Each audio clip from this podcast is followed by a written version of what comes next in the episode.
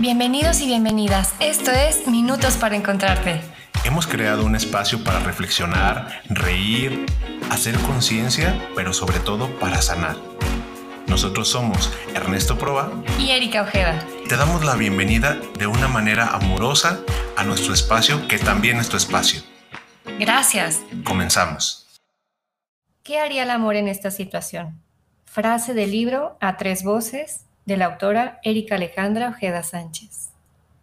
El día de hoy tenemos, yo creo que en todo el haber de este podcast, a la mejor invitada que ha tenido este podcast. El día de hoy tenemos a una persona y a un ser humano excepcional que durante muchos años de vida ha ido construyendo, transformándose, reinventándose, queriendo y como una forma de reingeniería del amor, poco a poco estructurar nuevas maneras de amar a su hijo, de amar a sus padres, de amar a sus hermanas. Y a lo mejor usted cree que la conoce, pero el día de hoy vamos a revelar más allá de su cotidianidad, más allá de lo que puede haber compartido o no, porque es un ser mediático, próxima Marta de baile de la comunicación, y está con nosotros para que yo tenga el honor de entrevistarla, mi queridísima Erika Alejandra Ojeda Sánchez, tercera del reinado de Cracovia o alguno de esos, alias, y para los mortales, como, como en la princesa de, de, esta de Anne Hathaway, de la película de El Día de una Princesa. Así, ahora la tenemos en modo humano para que nos cuente. Bienvenida, Erika. Muchísimas gracias. Oye, qué bonita presentación. ¡Wow! La verdad es que no me la esperaba. Me habías comentado de compartir el libro dije, pues va, con todas las, como niño en tobogán. Y gracias de corazón por esas palabras. Las recibo con mucho amor. No quería que, que supieras ni el guion para que justamente ah. fueras sorpresa en cada una de las cosas que vamos a hablar el día de hoy. El día de hoy hablaremos de la resiliencia, pero a veces es un tema muy sobado desde un TikTok. Ser resiliente, ser resiliente, pero me gustaría que habláramos de tu caminar. Ok. Y que sirva de guía el libro que escribiste. Ay, muchas gracias. Será un honor y un placer compartirlo contigo y con quienes nos escuchan en cualquier lugar de este hermoso planeta. ¿Por qué tu libro se llama A Tres Voces? Porque encontré como esta voz interna que a veces habla bajito, que era la de la intuición, la del alma, porque tenía mucho ruido desde la, desde la mente. Y entonces, como esa voz bajita me fue guiando a contactar, el viaje más interesante es de la cabeza al corazón el viaje interno. Y todos representaban esas vocecitas en mi cabeza. Unas que descalificaban, otras que impulsaban, otras que amaban y otras que llegaban a odiar. Tres voces. Cuando yo escuché el título de tu libro, pensé en un rollo esquizofrénico de mi parte, ¿no? Dije, si yo tuviera tres voces, no, hombre, ya estaría con una camisa de fuerza y en un cuarto blanco. Pero... sí, pues es que cuando estás en este viaje interno, te das cuenta como de todos estos personajes que viven en la historia de tu vida. Alguien los encarna en el exterior, llámese papás, pareja, hijos, pero son tus personajes. Nadie más los comprende más que el que los vive. Entonces, cuando después de esa frase dije, no, déjame agregarle algo más. cuando el alma dirige la resiliencia y compasivamente toca la mente y al corazón. A ver, otra vez más lento porque Para, para, los que tenemos así, eh, que el, el, procesador Lentium 2, a ver, entonces... Intel. Intel, así de, de computadora de bulbos. Ok, ok. Entonces dice, a tres voces, cuando el alma dirige la resiliencia y compasivamente toca la mente y al corazón. Wow. Y entonces estamos entendiendo que de esto va a tratar mucho de lo que hablas en tu libro. Sí, ¿Cómo nace en ti la necesidad de compartir tus cambios y tus evoluciones? Mm, fui dándome cuenta en talleres que era la parte, ¿quién quiere compartir? Y no te miento, la verdad es que en la escuela yo no fui la primera en, levantar la mano. En cuestión de compartir emociones, sí era la primera. Talleres, diplomados, eh, círculos de, amistades o algo, pues, a ver, yo tengo algo que compartir. Y, a veces me quedaba callada. Era como, ay, ¿por qué te quedaste callada si sabías algo que podía aportarle em, alguna chispita de amor, ¿no? A alguien. Y fue cuando dije, bueno, pues si tengo tanto que compartir y compartirme, ¿por qué no vamos agarrando una pluma y un cuaderno? Pero como ir a la clase, yo ni siquiera imaginaba tener el libro impreso y en menos, menos en venta a nivel eh, páginas y globalizado esto de Amazon, ¿no? Pero fue como esa situación de, de saber que alguien puede ser luz en el camino. ¿Quién, ¿Cuál es la Erika que empieza a escribir el libro y cuál es la Erika que lo termina?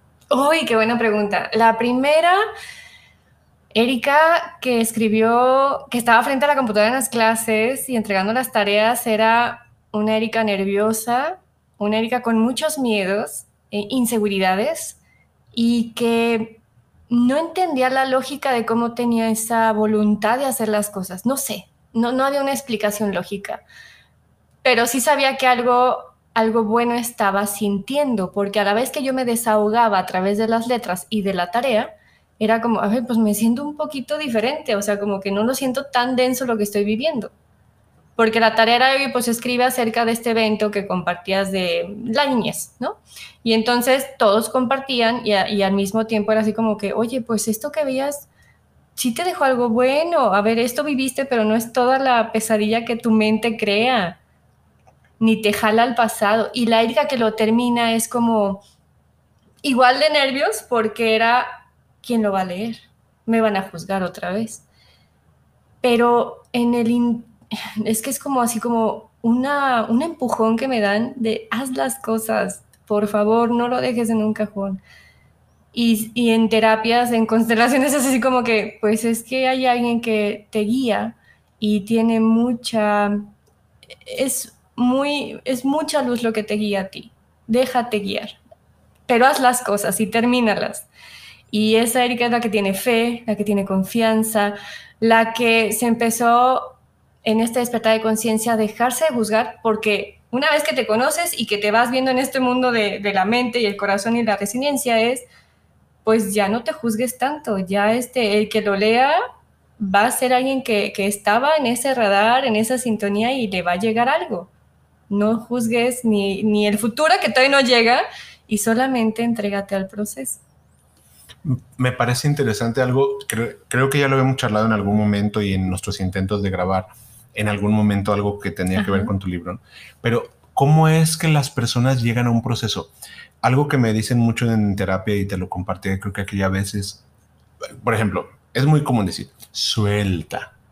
Pero mucha gente dice, pero ¿cómo suelto? No, no, está tan fácil. ¿Tú cómo llegas a ese vencerte y dejarte fluir en lo que estaba ocurriendo en tu vida en general, ¿no? En qué momento es como, ¿qué pasa dentro de ti? Por ejemplo, si nosotros pudiéramos entrar en ti y nos lo explicaras como yo, yo que a lo mejor estoy en mi casa escuchando esto y digo, a veces me dicen que suelte, ¿no? Que me permita fluirme, no sé cómo hacerlo. Y a lo mejor, como tú lo hiciste, a mí me va a ayudar. Si tú me lo explicaras así de, de mira, pues yo hice uno, dos, tres en un paso, o a lo mejor a mí me cayó como una iluminación o, viví un momento tan drástico que dije, ahí fue cuando me sacudió. ¿Cómo fue para ti? Sí, fue el momento drástico que estaba viviendo y que no sabía cómo salir de eso. Era como estar en el ojo del huracán. Y la oportunidad de estar en las clases escribiendo fue como esa, pues como ese, ese tanque de oxígeno que llegaba de ayuda, no la solicité, fue, oye, está la oportunidad de este taller escrito, yo, ¿para qué me va a servir? Yo estoy en un, estaba en pleno divorcio. Entonces fue como, es más, estaba a los 15 días de haber pedido el divorcio, yo fui quien lo pidió. Y estaba sintiéndome la peor mujer de este mundo, la peor traicionera, la que valía una basura, un cacahuate y menos que una invitación a escribir fuera un cambio radical. En ese ojo de tormenta, entonces estaba como la oportunidad de, pues, sí está muy fuerte lo que estaba viviendo, no se lo recomiendo a nadie, pero también era como, sola no voy a poder, reconocer que sola no podía con eso, que tal vez en ese grupo, porque no éramos muchos, fuimos cuatro estudiantes y la maestra, se creó un grupo de contención, que yo inconscientemente estaba como gritando a voces, ¿no? Entonces entiendo que conforme te ibas como permitiéndote sentir a través de la escritura, sí. ¿no? Ibas acomodando cosas. Y teniendo como esos, eh, esas dos horas que me dedicaba a escribir, esas dos horas eran para mí. De todo lo que estaba viendo afuera, de todo mi mundo en terremoto, por así decirlo también, en, escombros, era estas dos horas es diferente. Estas dos horas vas a respirar diferente, vas a estar presente porque no me podía evadir, no podía de sentirme derrumbada porque al contrario recibía amor y eso es lo que me fue impulsando también. Y, yo no fui de escribir diarios, nunca lo hice de chiquita. Pero ya cuando era en escribir los eventos, empecé también a darles orden. Desde qué sentía de chiquita, de adolescencia, qué estaba sintiendo en ese divorcio, porque yo ya había vivido el de mis papás. Y tenía muchos miedos que a lo mejor ni siquiera eran míos, pero no me daba cuenta hasta que empecé a escribir. Y eso fue como, pues muy terapéutico y también volviéndome otra vez a conocer. Cuando hablas de los escombros, me viene a la mente esta película del pianista. Ay, sí, de, Adrián Brody, discúlpenme mi inglés mayamero, y te veo ahí como en esos cuando él va caminando desolado, ¿no? Buscando la comida en esta película. A mí esa película me, no, está muy fuerte, ¿no? Sí. Pero te veo yo ahí, este, es como si te vieran esos escombros con tu computadora. En lugar del piano. En lugar del piano, escribiendo. Y qué, qué fuerte. Yo si lo analizara psicológicamente, es cuando los seres humanos somos capaces de no evadir el dolor y transformarlo sin la necesidad de querer transformarlo. Eh, no sé si me... Creo que con para ti llegó la oportunidad y era como solamente hazlo. Sí, eso. Ni siquiera pretende que a través de, escribirlo lo lograrás, ¿no? Solamente haciendo como ese, ese día a día de las dos horas en tus escombros. Y eran dos horas a la semana, ni siquiera diario que escribía, porque en friega estaba antes de la clase terminando la tarea. Porque de los otros seis días con sus 22 horas restantes era, me voy a morir. No puedo con esto, me estoy eh, quebrando, me estoy este, sintiendo, me estaba sintiendo en ese entonces, pues, con lo básico, cuidar a mi hijo, hacer de comer, si acaso meterme a bañar, y si tenía fuerzas, pues ahora sí tender la cama. Pero era lo, más eh, rutinario que tenía algo de energía. Y esas dos horas salían de, híjole, es que es inexplicable la lógica, pero eran de pues estoy en un refugio como de guerra, allí estaba en un refugio de paz, ¿no? Y pues algo que nos queda claro es que mi Erika puede estar en el peor momento de su vida, pero ella es limpia. pero sí me baño. pero se baña. Y con este jabonzote, como escudo. Escudo. Bueno, todo esto es como para aligerar un poquito eh, el, el momento, ¿no? Cuando yo les preguntaría a las personas que están escuchándonos, tú que estás en tu casa, ¿cuál ha sido tu momento donde has estado en los escombros? ¿Cuál ha sido ese momento en tu casa, en tu vida, en tu proceso, donde has estado en los escombros? Y estando ahí en esos escombros, bueno, Erika nos comparte que fue tomar su computadora y la escritura, pero tú qué hiciste?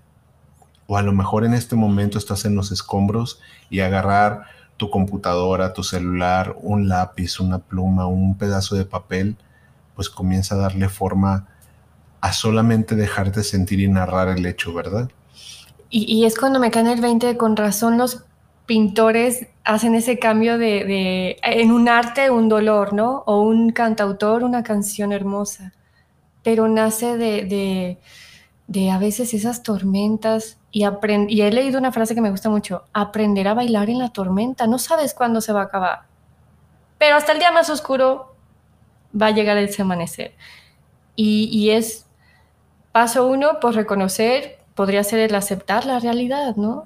No me estaba sí estaba luchando con que no cambiara, porque me daba mucho miedo los cambios. Y ese era uno, aceptar que, que yo había propiciado un cambio, pero no lo había dimensionado hasta qué punto había decidido algo. Y, y me acuerdo otra vez que así como tú dices en esos escombros, la primera Navidad que no pasaba con mi hijo. Y no se siente nada, nada este, fácil de digerir. Al contrario, era como, hasta el tecito de manzanilla te cae pesado.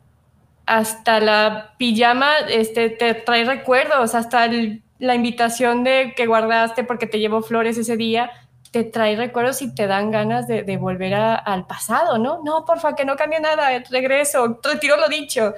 Y, y, era como ese abrazar esa nostalgia. Y entonces convertirle en arte.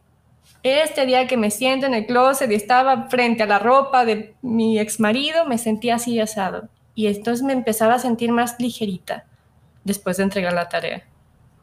Y fue cuando empecé como a empezarlo a cuidar esas dos horas de compartir en el taller, porque era lo que me daba vida de todo ese que estaba viendo muerte alrededor, ¿no? ¿Le dabas vuelta a esas primeras veces o te permitías vivirlas? Oh, yo creo que fue un mix. Eh, el primer año fue que al mismo tiempo estaba escribiendo este, en este taller, fue como algunas veces me quería resistir mucho y no me, me, costaba muchísimo, llegaba a veces sin tarea hecha y otras veces decía, porfa, algo así, por favor, me voy a poner a escribir porque de veras no puedo más y, me, y me rendía y luego llegaba, eran cada semana y yo todos los jueves en la mañana y yo, no, sí voy a entrar, sí voy a entrar, no, no puedo, no puedo, no puedo. Y era así como una lucha interna de cuáles eran hasta mis capacidades para enfrentar una adversidad. Sin tarea hecha, pero bañada. Pero bañada y asistía. Asistía. y perfumeada. Bueno, no llevaba la tarea porque, miren, parece que Erika y yo teníamos algo en común. Ella en su taller, yo yendo a la prepa sin tarea, pero ahí estaba. Bien. Que, Pero fíjate, yo cuando me lo narras, sigo viéndote estando en el proceso, con lo que se podía, ¿no? A veces podía la tarea. A veces. A veces no. Pero estando. Y ese es un primer paso para poder enfrentar los procesos de cambio en la vida de alguien. Estar como se pueda. Decía eh, uno de mis maestros cuando yo tuve el momento también más difícil de mi vida, decía, muévete un poco, aunque sea que ese movimiento fuera un arrullo. Ay, qué bonito. Sí, y yo lo entendí. A lo mejor e, ese momento Erika no, no podía dar un paso, pero el ir a esa clase era un arrullo. Era un poquito mover, moverse de un lado a otro, balancearse y sentir que la escritura, el taller, te estaba cobijando y balanceando. ¿no? Sí, e, esa como pomadita la raspada, ¿no? Que, el bálsamo que le he dicho. Y, y ese ejemplo que, como te dicen, el arroyo sí se siente así, se siente una caricia en algún parte del corazón. Qué difícil los divorcios, ¿verdad? Uf, este, bastante. Con todo y, y que tú fuiste la que lo decidiste. Ahí estaba la, parte que en algún momento escuché que si es, si supieran la versión del ex marido, bueno, yo sería la bruja, eh, la, la, reina de corazones de Blancanieves, de hoy nomás de Alicia en el País de las Maravillas. Y, y por supuesto, yo era la cruel, despiadada que le pidió el divorcio. Y sí me sentía yo por dentro así, porque aparte eh, en mi círculo cálido de seres queridos me lo llegaron a decir. ¿Para qué lo hiciste? Y yo, pues es que nadie sabe lo que vives de tu casa para adentro, de la puerta para adentro, nadie sabe. Y lo importante que es darle valor a tu sentir y a tu historia, aunque esta historia esté compartida. Sí, y siempre habrá muchas versiones, ¿no? Desde el mismo evento. Pero en esas versiones, pues no estaban con Erika en esa intimidad, solamente estabas tú.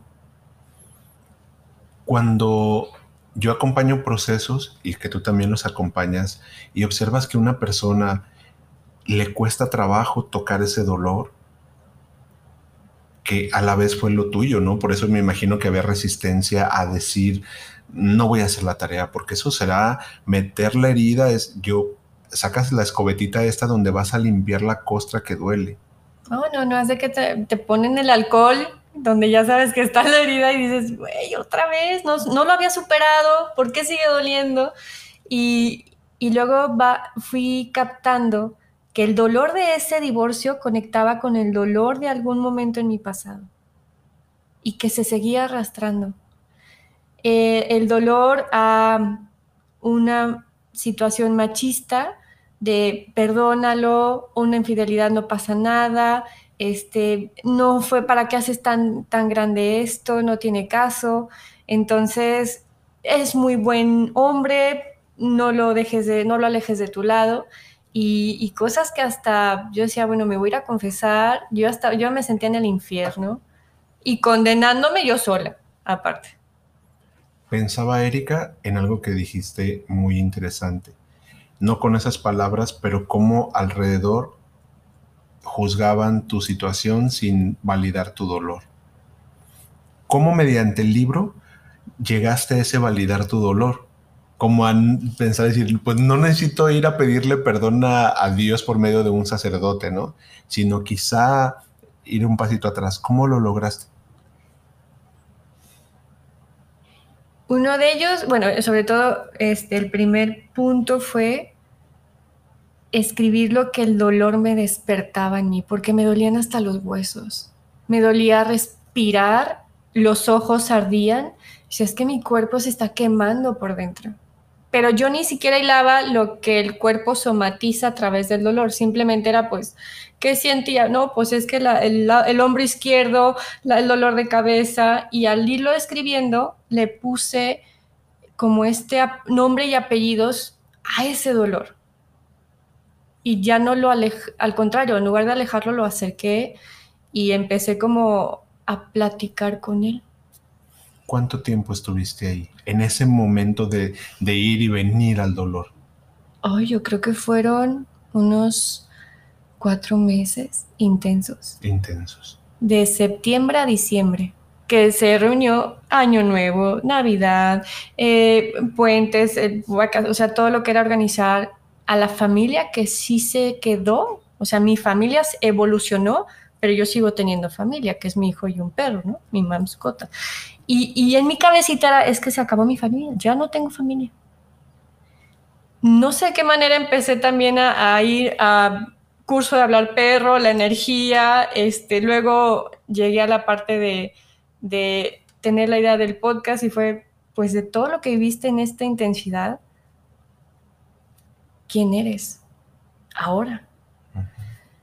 Pues soy la mujer que sí, sigue, el, el, dolor es inevitable y lo sigue sintiendo en unas ocasiones en otros eventos, pero cuando digo, ay, si pude haber hecho esto en el 2021, puedo con esto y ya no necesito tanto al maestro del dolor como para que llegue y, otra vez platique con él y otra vez le ponga palabras y, y, eh, cómo lo vaya sintiendo yo, ¿no? Porque creo que parte de, la grandeza del ser humano es precisamente la alquimia de los sentimientos. Es decir, del odio llegar al amor, de la guerra llegar a la paz, de una situación de soberbia Ay, no, pues es un divorcio más, o sea, que, está renegando, ha ido súper bien. Fíjate en las historias de otras mujeres que todavía siguen yendo a juicios y no les dan un peso. No reniegues, no exageres. Y todo eso era invalidación y yo no sabía.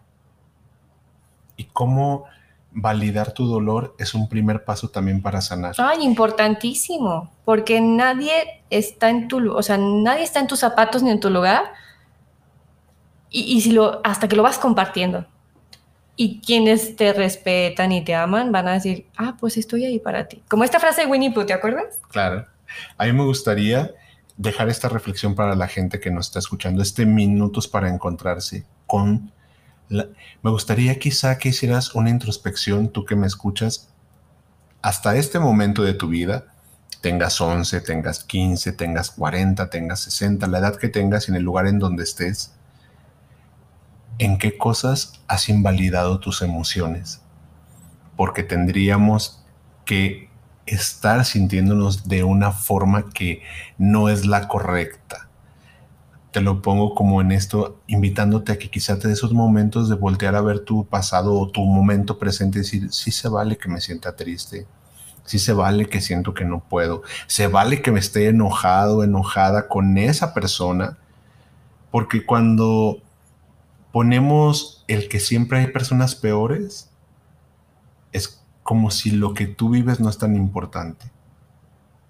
Porque eso también es una forma de, de agresión y de violencia. Y para continuar con este camino, compártenos alguna frase, algo que tu libro nos pueda servir como guía, como lucecita. Ilumínanos, Erika, Erika Alejandra.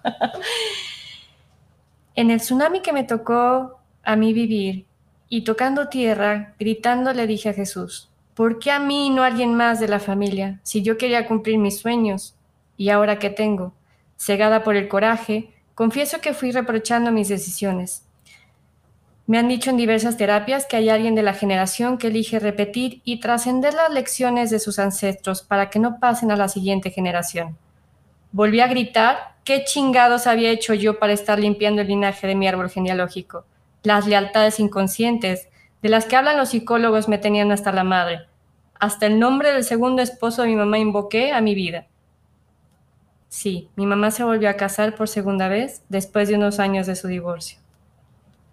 Sentada en el tapete de mi closet, conecté con Erika adolescente que llegaba a la banca de la capilla del Iteso un lugar frío y con una fuente que lograba calmarme. Retomaría que en los procesos terapéuticos, cuando después de negar la emoción tocamos el enojo, el enojo nos ayuda a la evolución.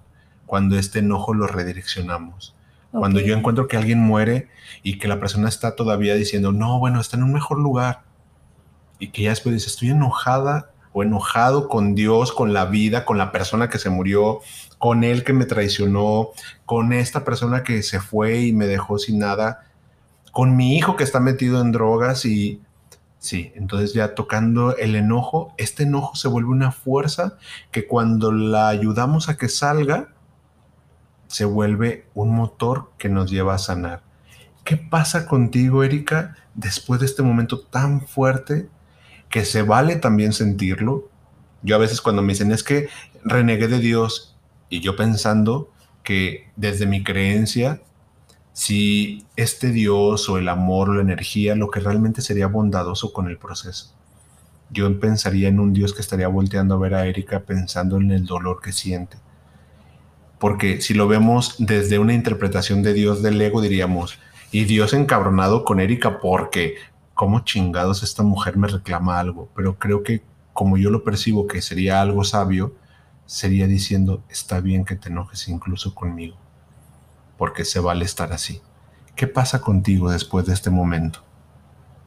Después de empezar con esa rabieta, aventar patadas como si fuera un berrinche, fue esa determinación, un enojo canalizado como lo comentas, si se, si se convierte en determinación, te llega a establecer esos límites para no maltratarte más, para no enjuiciarte como esa tiranía por dentro y empezar a, hacer ese viaje compasivo, aceptarte, aceptarte en todas tus facetas y en todos los sentimientos. Porque en mis creencias, pues las niñas enojadas se veían feas entonces yo no quería enojarme. De por sí, mi autoestima no tan equilibrada, pues era como me voy a permitir enojarme, me voy a ver más fea. Y hasta Dios me va a ver más feo. Y, era como, a ver, pues, pues en este momento estoy, pero echando fuego, por, pues como esos dragones, ¿no? Y te cambia la gesticulación y te, a veces me llegaba a arder el estómago, porque dije, bueno, si, si me lo quedo, voy a tronar prefiero gritarlo a los cuatro vientos y aprovechaba cuando mi hijo no estaba en casa. ¿Cómo llegas al momento autocompasivo? Ay. ¿En qué momento es cuando volteas? Quizá a lo mejor ni siquiera es el momento, no es el proceso, pero ¿en qué momento haces consciente voltear a decir, qué terrible me, me, me, estoy pasando? ¿O en qué momento volteas a ver tu historia con ese amor? Porque lo que estamos escuchando es el dolor. Sí, teniendo como eje un divorcio, pero estaba toda tu historia de vida muy mezclada y además con un bebé o un niño pequeñito a cargo al, en el que pues seguir, tenía la necesidad de seguir teniendo una mamá funcional.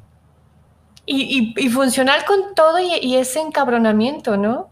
Y nos, bueno, y obviamente era como de cuatro años tenía mi hijo cuando estaba viendo todo esto y decía, lo estoy echando a perder en sus años 0-7 que son sagrados, que las heridas ya les provoqué más cosas, entonces me empezaba mucho, al mismo tiempo el enojo era la culpa. Uy, no, no, esa era, pero la que como, como si fuera te van comiendo, como el Pac-Man que va comiendo las bolitas, así va comiéndote la culpa por dentro. Yo así lo, comprendo.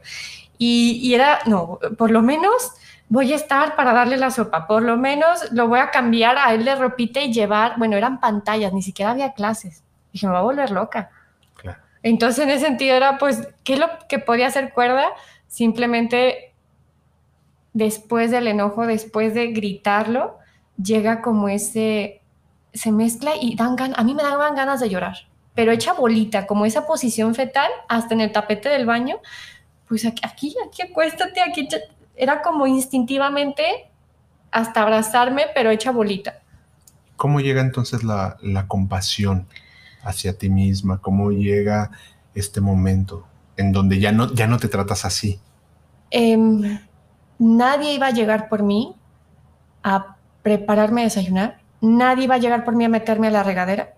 Si lo hubiera pedido tal vez, y conociendo a mi mamá, pues sí, me hubiera ayudado hasta meterme a bañar y me hubiera puesto ya el jabón y todo, ¿no? Pero, pero llegaba un punto que decía, pues yo voy a ser quien me lave los dientes, yo voy a ser quien me cambie este, las sábanas de mi, o sea, las, de mi cama, o sea, yo voy a ser, ahora sí, pues a levantarme y, literal era poner las manos en el suelo, levantar el cuerpo, mi propio peso, para salirme de ese closet donde estaba retumbando de coraje, de culpas, de enojo, de rabietas.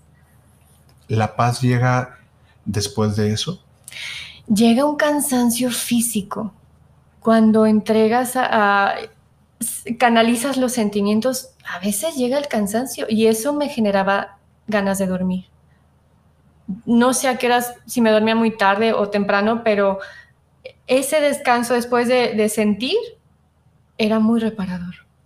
Yo creo que algo que rescato de tu proceso es que no te, no te peleabas con el sentimiento.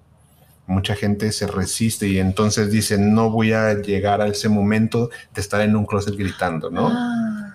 Y por eso creo que mucho de este avance la gente solo se contiene cuando tú vives la emoción de manera psicológica, la dejas fluir, llega el momento de autorreparación que es la homeostasis corporal, ¿no? Estoy muy tensa mucho tiempo, entonces mi equilibrio duerme, porque ya no estás peleándote contra no sentir.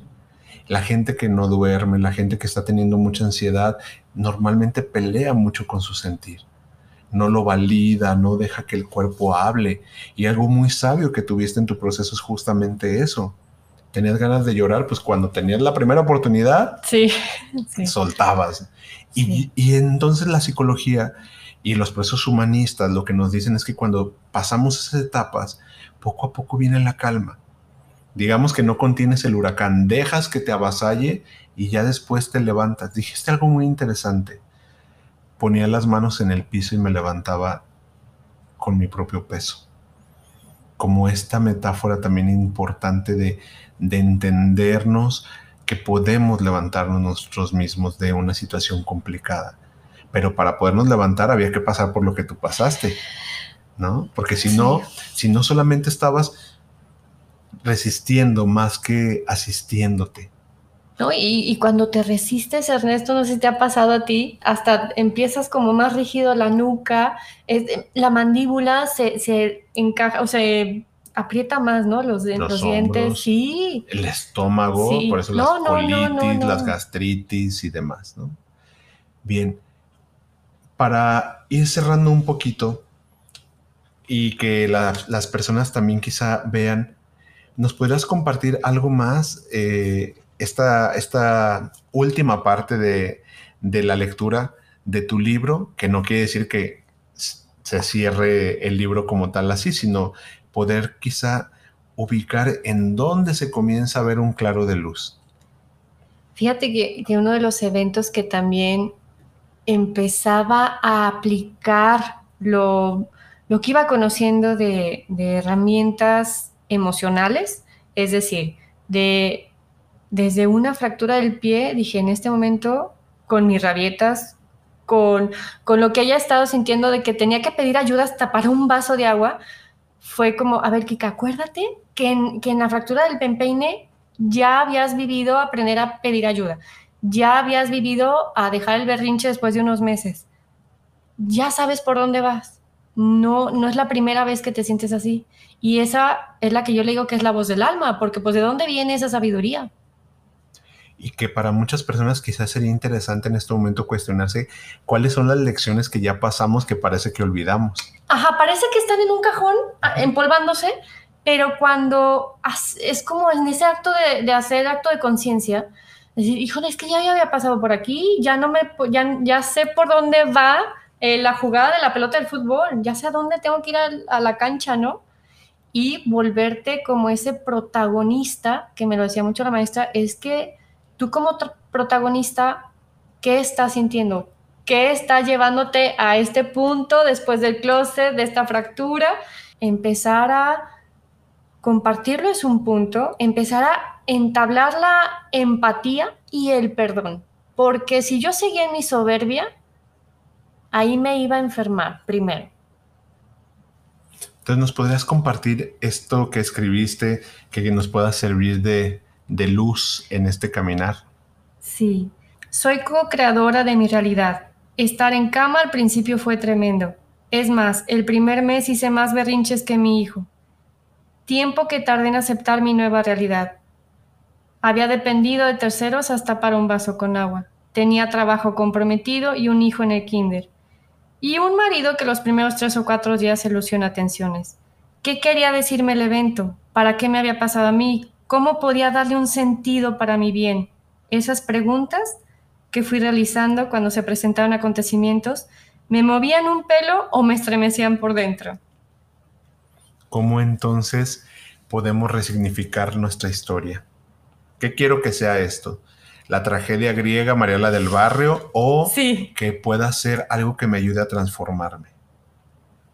¿Cómo cerrarías entonces para ti este momento y todo esto que, nos has compartido? Híjole, en, salía como en esta sintonía que yo le digo que se van enlazando los eventos y, hay un, orden eh, más perfecto, más divino que mi limitada mente.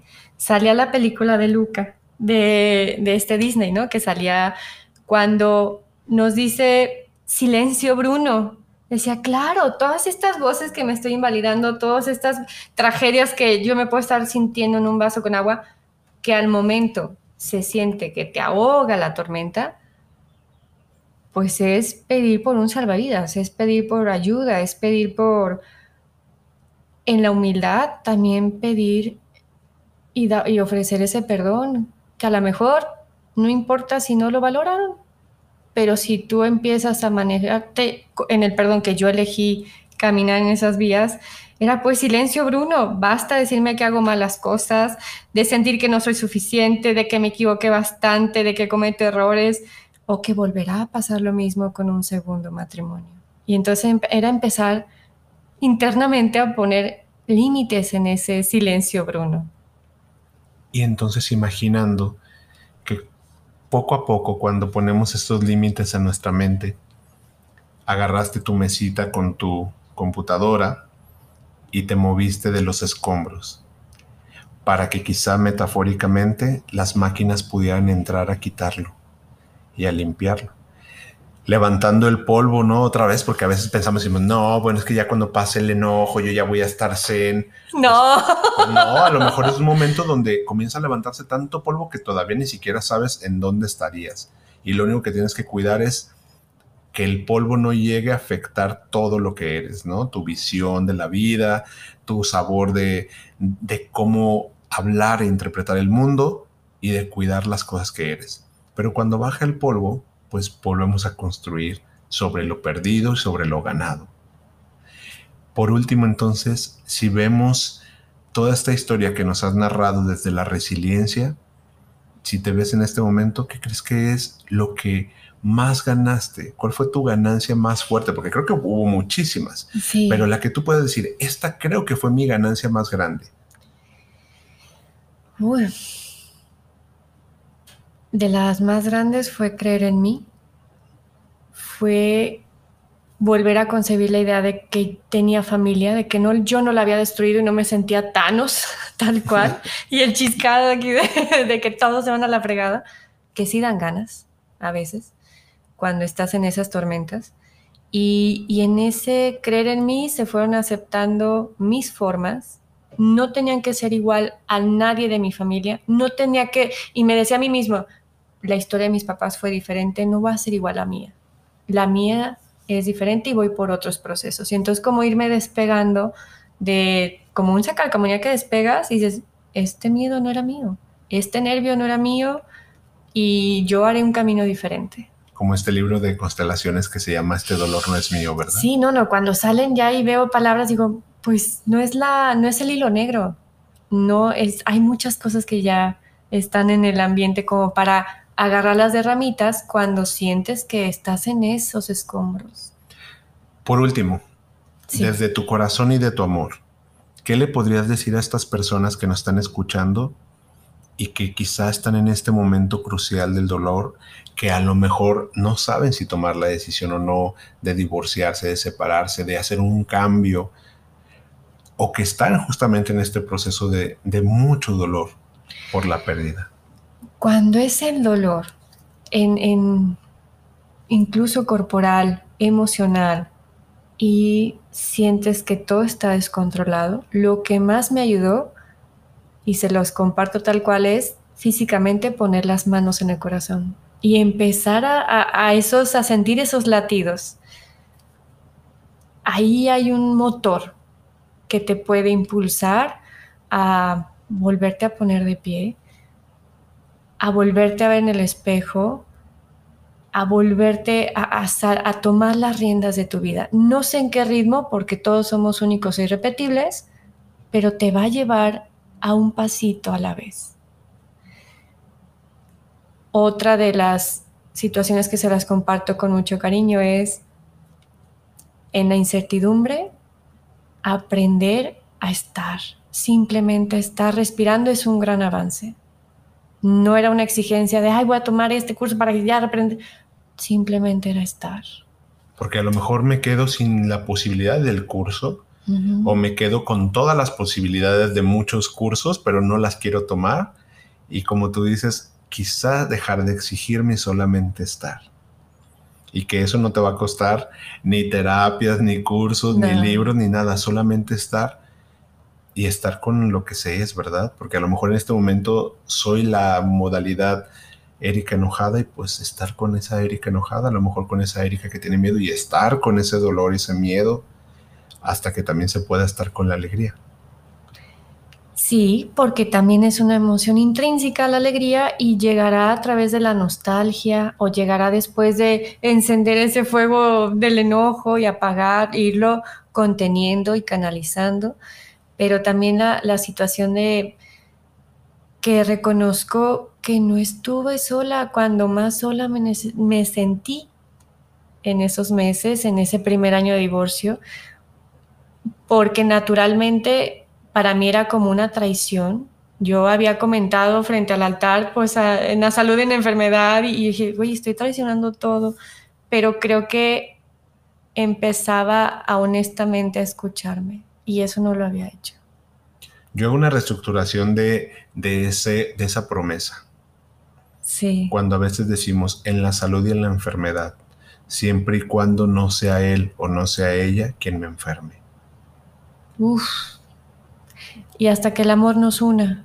Porque si te une el odio a tu pareja, si te une el rencor, eh, la apatía, la, la indiferencia, y en otro sentido, cuando decimos hasta que la muerte nos lo separe, pues también cuando el amor se muere, es muerte. Y también eso separa. Sí.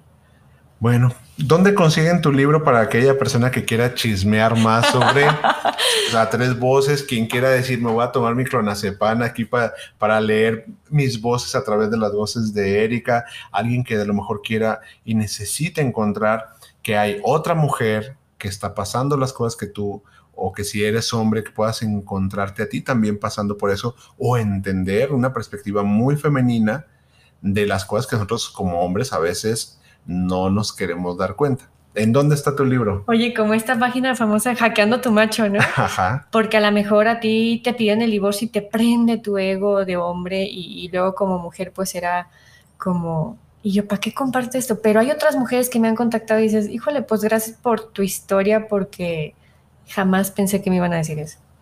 Porque se encontraron ahí.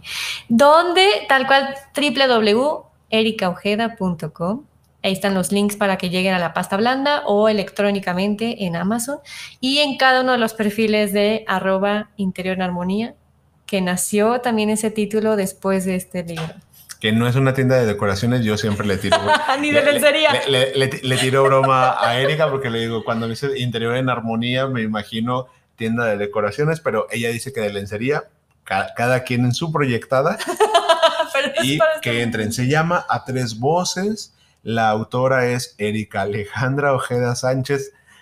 del refugio. Del refugio del perpetuo socorro, ¿no? La reina de la madre y de la, del nombre del padre. Lo encuentran en Amazon y en tu página, ¿verdad? Sí. Bueno, y por la parte de nosotros, a nosotros nos encuentran en conjunto en arroba minutos para encontrarte en Instagram, en Facebook. Por favor, denle seguir a nuestro, a nuestro podcast, compártanlo nos ayuda mucho, retroalimentenos, por favor, regálenos un momentito para escribirnos qué les pasa, qué les ocurre, cuál le gusta, cuál no le gusta, en qué mejoramos. Si ya dicen, no, váyanse a vender mejor, este... Quesadillas. quesadillas afuera de un, de un templo o en Pero un con parque. Queso con queso, claro, porque somos de Guadalajara, ¿verdad? Porque si estuviéramos en Ciudad de México, venderíamos quesadillas sin queso. Si usted nos escucha en otro, en otro lugar, este, googleelo y sabrá por qué esta polémica grande del queso y sin queso entre los capitalinos y el resto del país.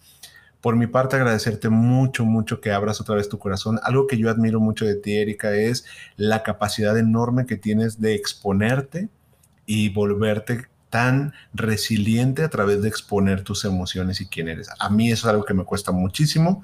Creo que lo que más he hecho exponerme públicamente es lo que hago aquí en el podcast. Me cuesta porque porque somos personalidades diferentes, pero también creo que son procesos donde yo todavía no me encuentro sintiéndome con esa libertad que yo te admiro y te aplaudo porque me parece maravillosa. Yo mientras seguiré chambeando la amigo. Por algo estamos aquí en conjunto para yo sigo aprendiendo de ti. Gracias por esas palabras también por esa retroalimentación tan bonita porque si si algo es que suma en la vida es que te acompañas de esas personas que, que te generan amor y das amor y te, te, dan amor de vuelta, ¿no? Y aparte, pues, con el placer de compartirlo en este maravilloso espacio que me ha dado tanto. Gracias a ustedes. Ya nos vamos. Este va a ser un podcast cortito y resulta que ya llevamos casi 45 minutos. Cuídense mucho y como siempre recuerden que... Seguirán corriendo los minutos. Y sumaremos grandes encuentros. Hasta la próxima.